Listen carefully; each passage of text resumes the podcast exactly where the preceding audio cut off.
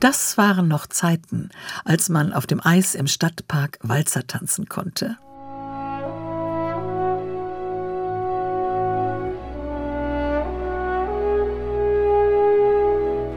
Emil Waldteufel, zu Deutsch Emil Waldteufel, schrieb diesen Konzertwalzer im Winter 1882, Walz de Patineur, der Schlittschuhläuferwalzer.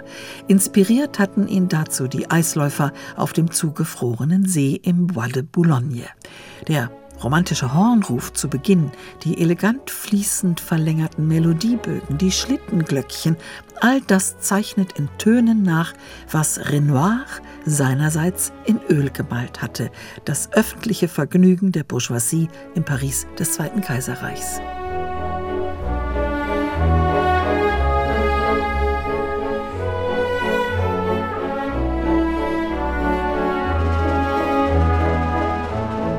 Der Bois de Boulogne war den Parisern geschenkt worden von Napoleon III., dem letzten Monarchen Frankreichs. Seine Frau, Kaiserin Eugenie, engagierte Emil Waldteufel als ihren persönlichen Balldirektor. Er schrieb hunderte von Tanzmusiken für ihre eleganten Festivitäten in Biarritz und in den Tuilerien. Für die Tanzwut in dieser Epoche kursierte eigens ein neues Wort, la dansomanie. So gut wie nichts davon ist übrig geblieben. Nur ein einziges Werk Waldteufels taucht heute noch ab und zu in den Wunschkonzerten auf und machte ihn unsterblich. Eben dieser Schlittschuhläuferwalzer. Der Rest ist vergessen. Das war kein Einzelfall. Auch viele andere berühmte Unterhaltungsmusiker, die diese Dansomanie in Frankreich befeuerten, kennt man heute nicht einmal mehr dem Namen nach. Zum Beispiel Philippe Musard.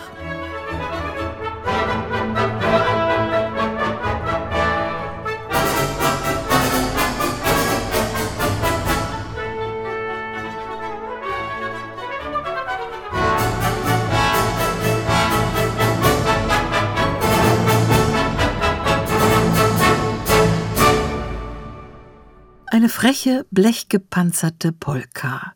Huistiti-Polka heißt sie, das bedeutet Pinseläffchentanz.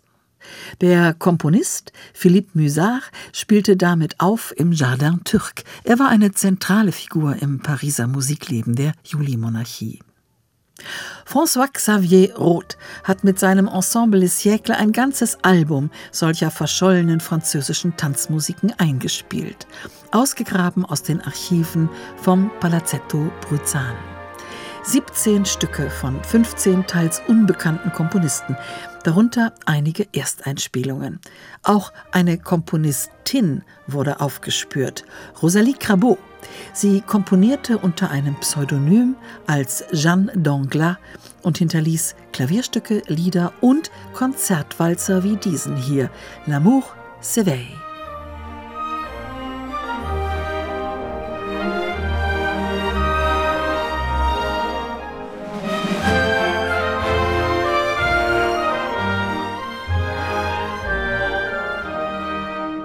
Überraschend ist die stilistische Bandbreite dieses Albums. Sie reicht von solch sentimentalen Walzern über wilde Galopps und Quadrillen, wie sie in Varietés und Revuen gespielt wurden, bis hin zur Balletteinlage der Grand Opéra.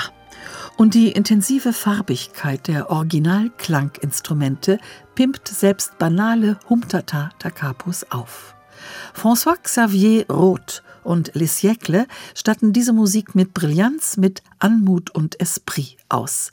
Berlioz lässt grüßen.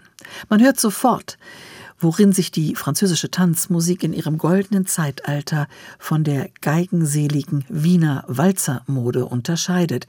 Es ist der Glanz der Blech- und der Holzbläser, das Chingarasa, der Beckenschlag, Trompete und Piccoloflöte. Musik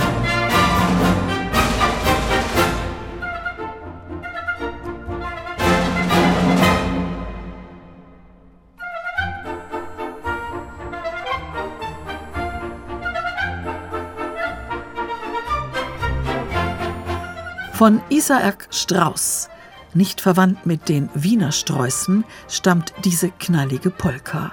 Dieser französische Strauß hat auch eine Suite frei nach Offenbachs Orpheus in der Unterwelt für den täglichen Tanzbodenkonsum präpariert. Da mischen sich die Genres.